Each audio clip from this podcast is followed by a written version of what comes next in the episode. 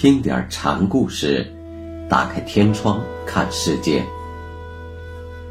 禅宗登陆一节，今天给大家讲头子大同禅师的第二个小故事，题目是“虚空不曾烂”。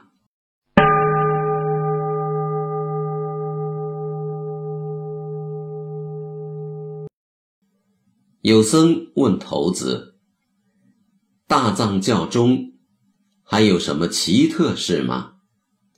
大藏教指全部佛法的经律论。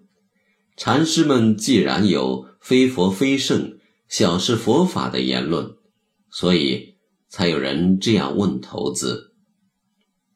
头子说：“演出大藏教，说佛法不奇特。”但佛法中可以演示出全部佛教义理，这话等于说大藏教是大藏教。用这种等式语言说法，是头子禅师破除分别心的惯用方法。僧人问：一切诸佛及诸佛法都从藏经中出，那？什么是这经呢？经这个名字就是这经，你好好奉持着吧。僧又问：枯木中还有龙吟吗？我说：骷髅里还有狮吼。头子答：意思是，你要这么想，就这么有。一法普润一切众生，那这一法是什么呢？雨落下来，禅师言简意赅：一即是万，万即是一。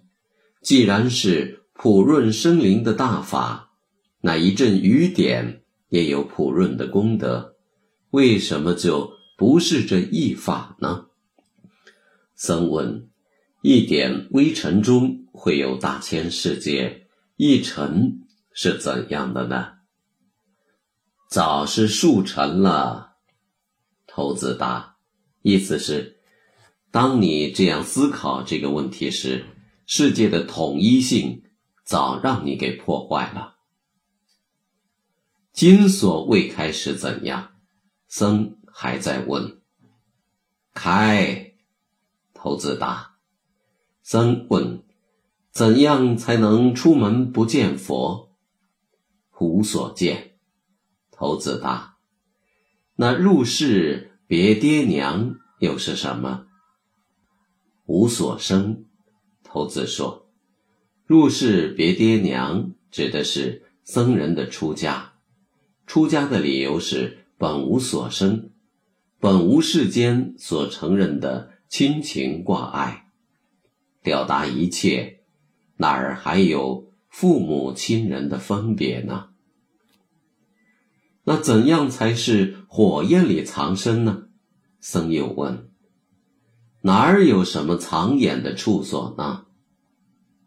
佛家认为，现实生活如同在燃烧的火宅中生存，是无尽的煎熬。修行者的出世目的，也就是在这火宅中寻找个清凉的藏身处所。但头子认为，本无这个遮掩处，找这个处所，无异火上浇油。僧又问：怎样才是在炭库中藏身呢？肉体的需求。是火柴的燃料，僧人这是在问，在这可燃的炭库中，如何才能保持自信真身呢？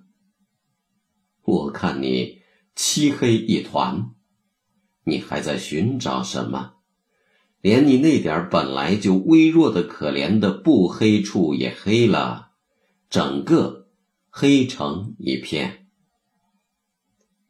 那没有一点明亮，彻底黑暗时又怎样？明了。